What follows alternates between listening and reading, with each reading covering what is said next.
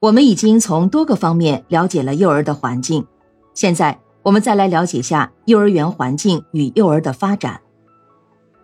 幼儿期是幼儿身心得到充分发展的时期，特别是在动作、认知和个性等方面都将得到全面发展，从而为学龄期的到来做好准备。因此，幼儿园的环境创设也就更具有重要的意义。动作的发展。是指幼儿在身体动作方面得到发展，从而能适应学校生活的需要；认知的发展是指幼儿智力的发展，并取得一定的生活经验，为能系统的接受书本知识打下一个基础。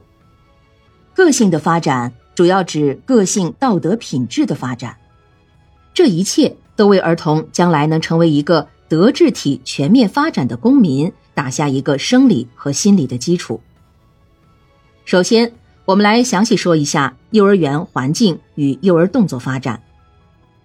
儿童动作的发展一开始就和动物的动作发展不同，呈现出不同的发展轨迹。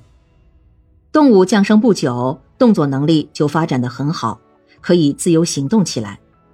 而人类最初只有两种身体活动，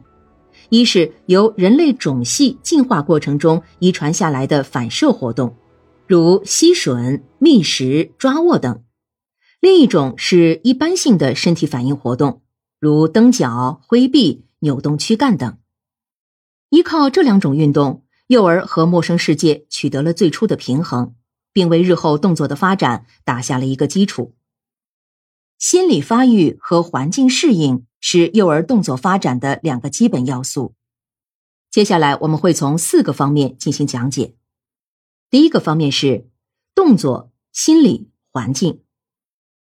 儿童动作的发展是在脑和神经中枢、神经、肌肉控制下进行的，因此，儿童身体发展的先后程序决定了儿童动作发展的先后程序。诸如由上至下，即从头部动作开始发展到躯干，发展到脚；由近及远，从躯干中部开始。向两端发展，从手臂到手腕到手指的动作发展，由粗到细，从大肌肉运动到小肌肉运动，最后到手指、脚趾肌肉运动等等。